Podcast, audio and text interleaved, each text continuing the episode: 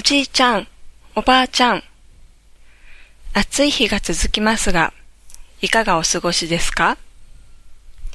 今、この手紙はベッドに寝っ転がりながら書いているから、いつもより余計に字が乱れています。でも縦書きだから読みやすいでしょ？さて、おじいちゃんが入院したと聞きました。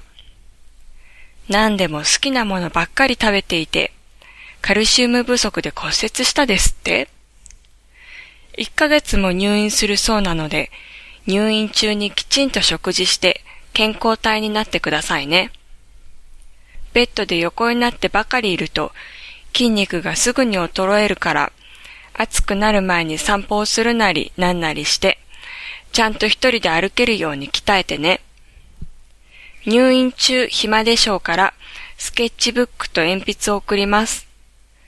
本当はもっといいスケッチブックを送りたかったんだけれど、田舎で買える画材なんてこんなものです。でも、ないよりマシでしょ？足りない画材があったらおばあちゃんにお願いしてください。何か良い絵が描けたらぜひ飾りたいので送ってください。待ってます。おばあちゃん、暑い中、おじいちゃんのお見舞い大変でしょうけど、体に気をつけて頑張って通ってね。そうだ、ママからおばあちゃんの木工バラの苗をもらいました。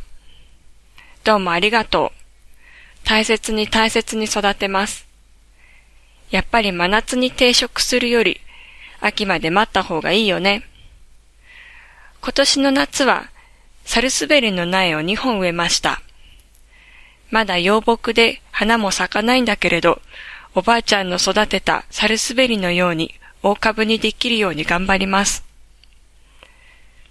今年はうちの方はセミの鳴き声も二度しか聞いてないし、風も本当に穏やかで、なんかいつもと違う感じがします。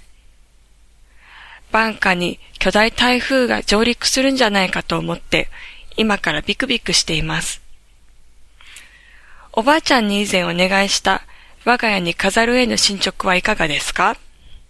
首を長くして待ってます。おじいちゃんの犬間に鋭意制作を進めてくださいね。